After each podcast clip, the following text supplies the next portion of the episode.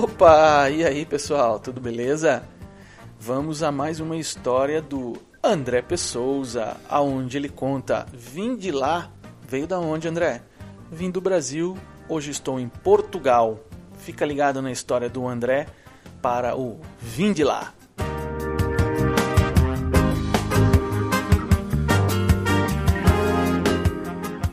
Olá a todos que me ouvem neste momento.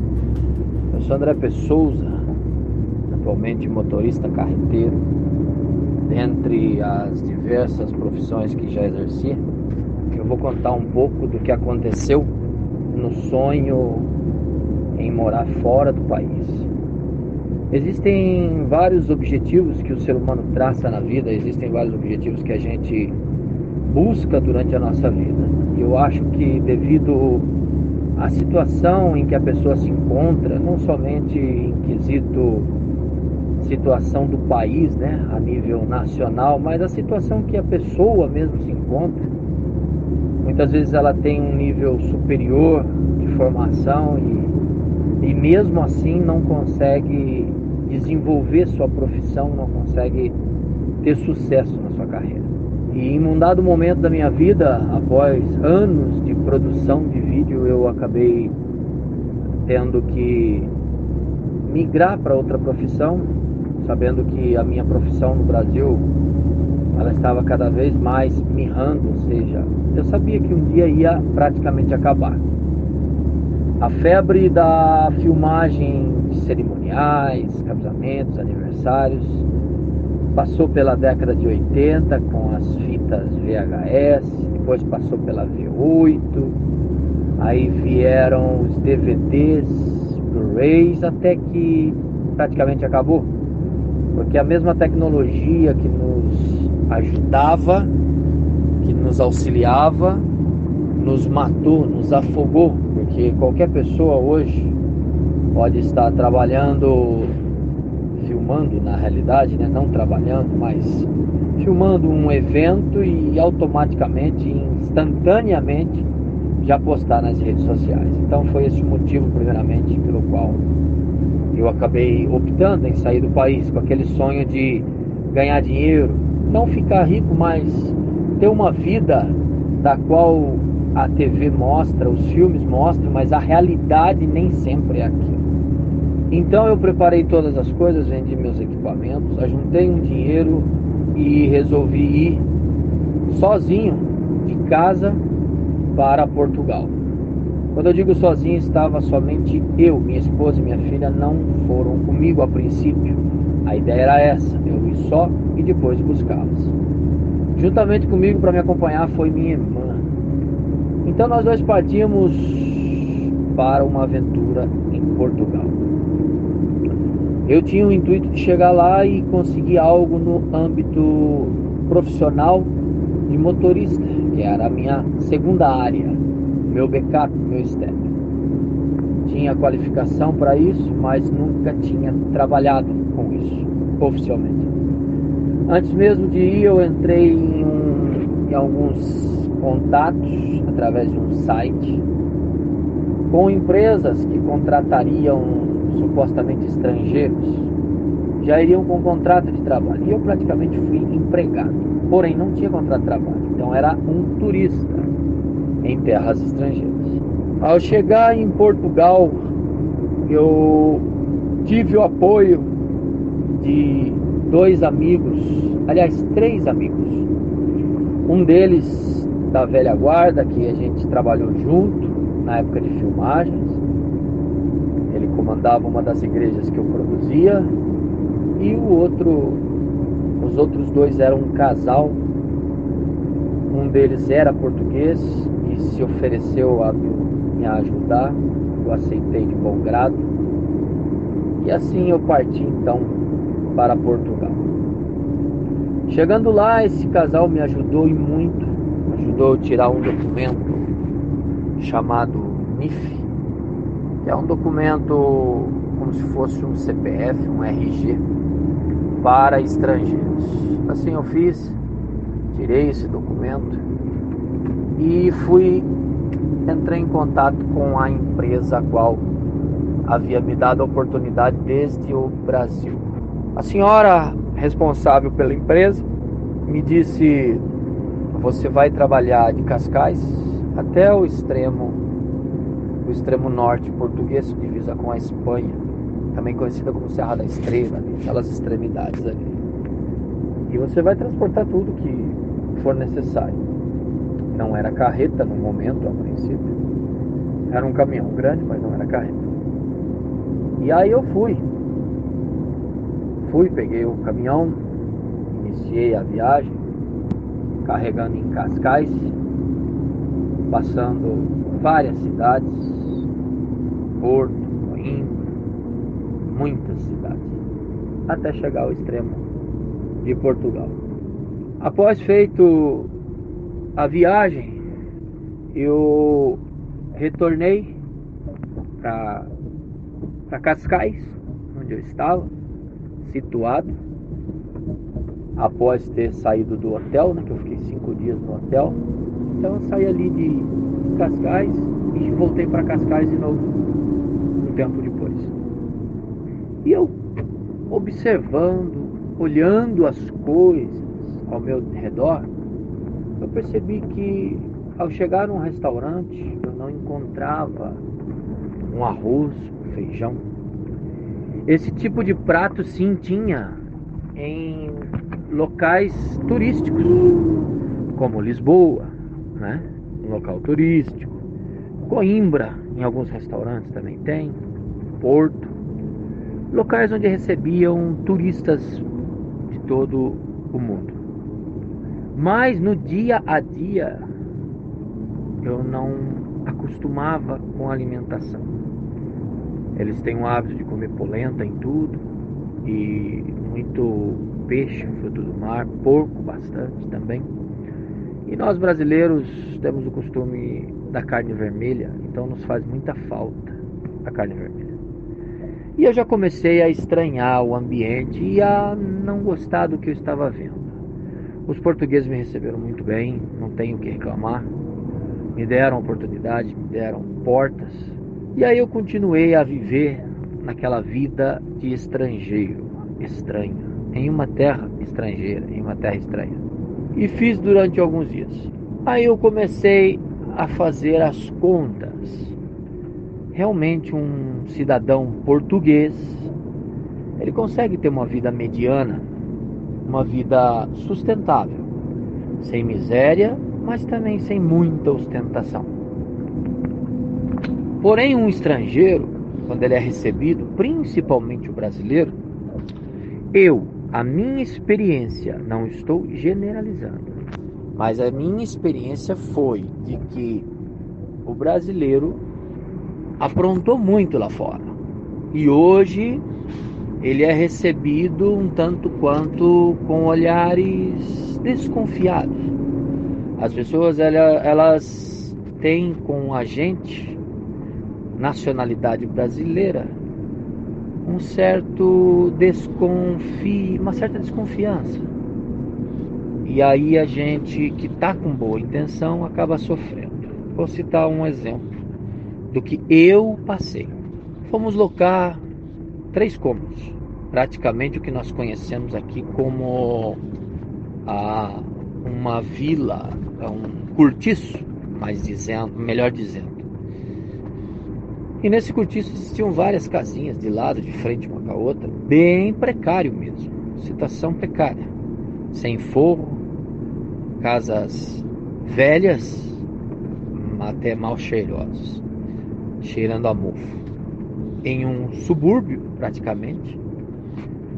E aí a locação seria de 250 euros, numa época e num lugar onde eu não pagaria mais do que 400 num T3. Para quem não sabe o que é T3, lá são classificados como T1, T2 e T3. O T1, 1 quarto.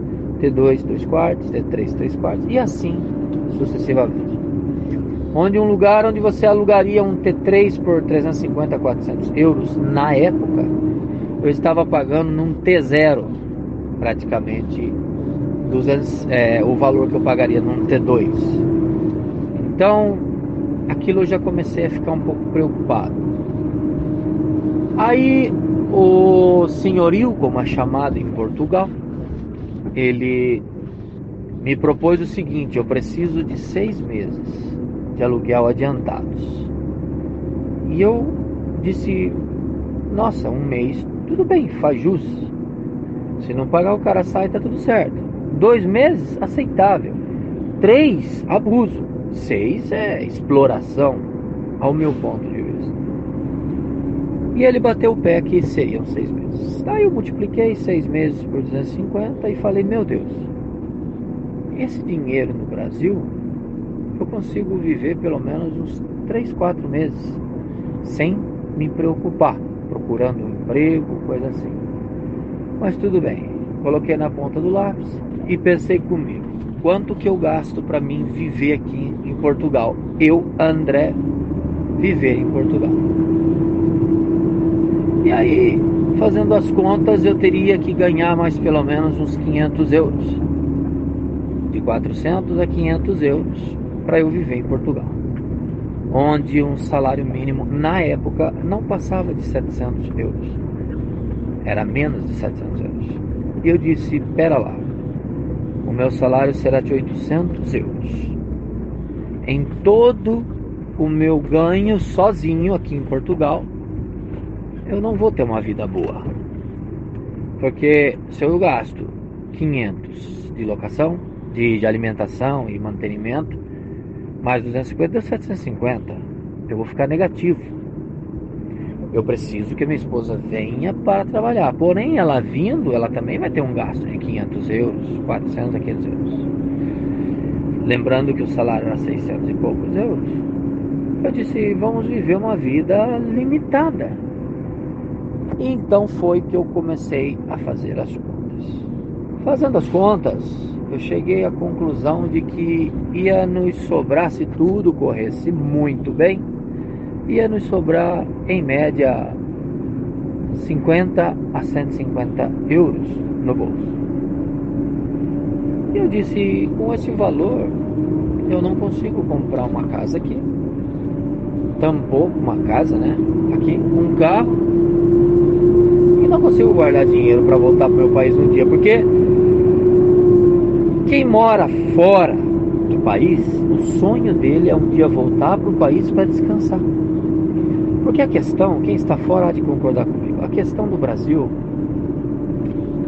tirando todas as intempéries que existem aqui, todos os problemas de educação, corrupção, falta de emprego e tudo mais que nós já conhecemos, mas é um país nosso, né? É a nossa casa. E todos um dia sonham em ser bem de vida no Brasil. Pelo menos os que eu conheci. Muito raramente você vai querer sonhar em ter uma casa e aposentar e viver o resto da vida em Miami, por exemplo. Você vai no máximo querer passear todo ano para fora do país ou duas vezes por ano dentro das condições, mas nunca você vai querer ser um cidadão do qual você não é. Então, eu comecei a analisar.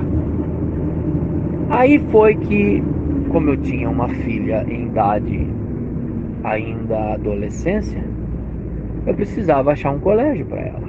Não tive problema para isso. Os portugueses recebem os brasileiros e seus filhos sem problema no colégio. Não tem problema mesmo. Principalmente quando está documentado, como eu estava no momento. E aí eu tinha como comprovar lugar para ficar, eu tinha como comprovar emprego, um salário fixo. Mas eu me perguntei, a minha menina vai ficar 12 horas no interno de um colégio. Eu vou ficar 15 a 25 dias numa estrada. Minha esposa vai provavelmente trabalhar em alguma lanchonete de atendimento, nada contra, é um serviço digno a qualquer um. Porém, não é o sonho de todo mundo. Hipócrita seria eu dizer que meu sonho desde criança foi ser atendente de um fast food. Isso jamais eu vou ouvir de alguém. Hipocrisia não. Então foi que eu comecei a analisar o que eu estava fazendo.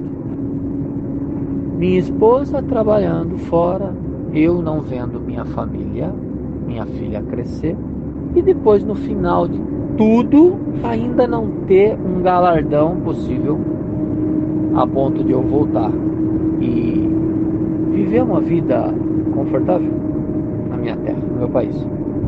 Ou até mesmo ficar no país onde eu estava com uma vida confortável.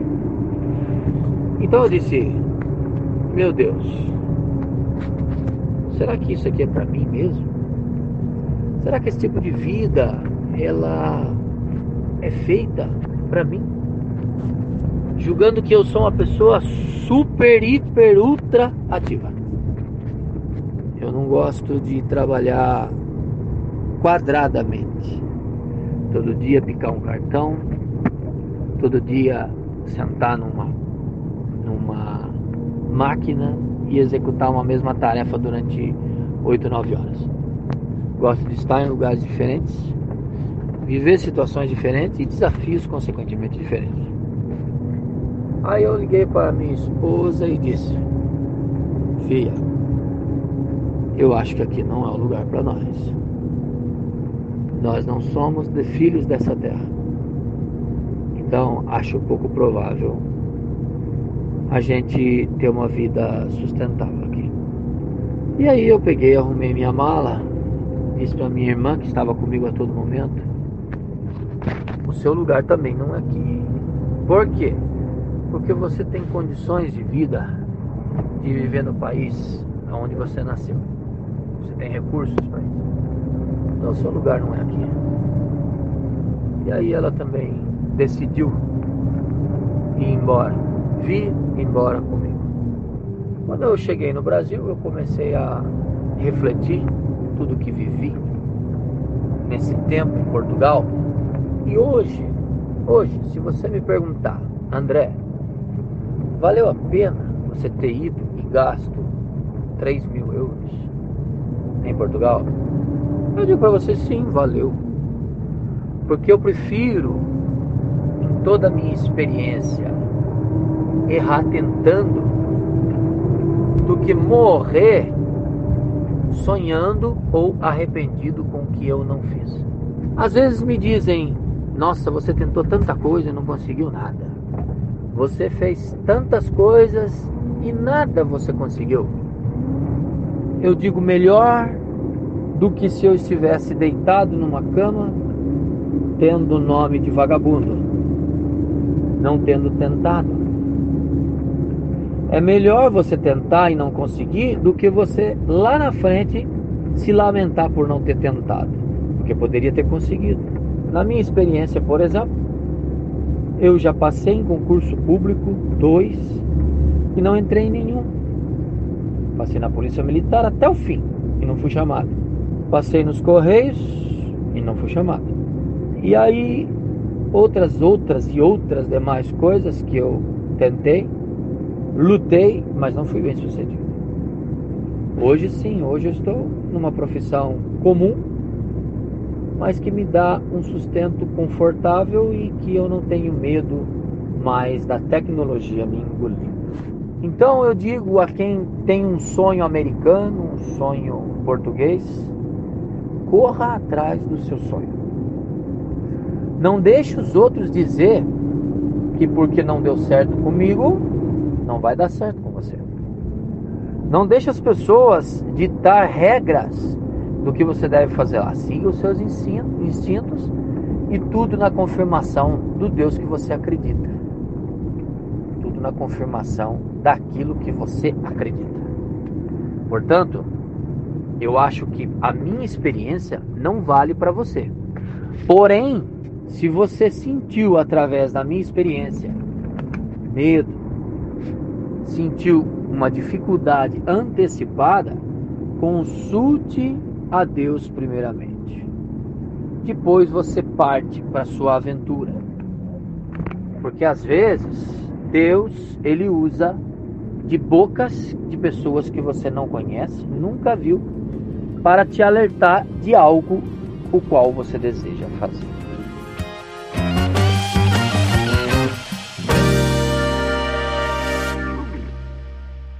E aí, você gostou? Fica ligado aqui no Vim de Lá, que toda semana terá uma história para você.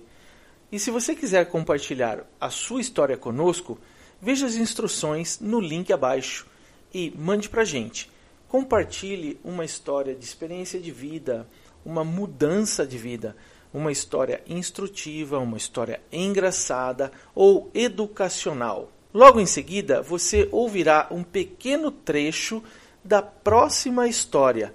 Fica ligado aqui no Vim de Lá, toda semana com uma história para você.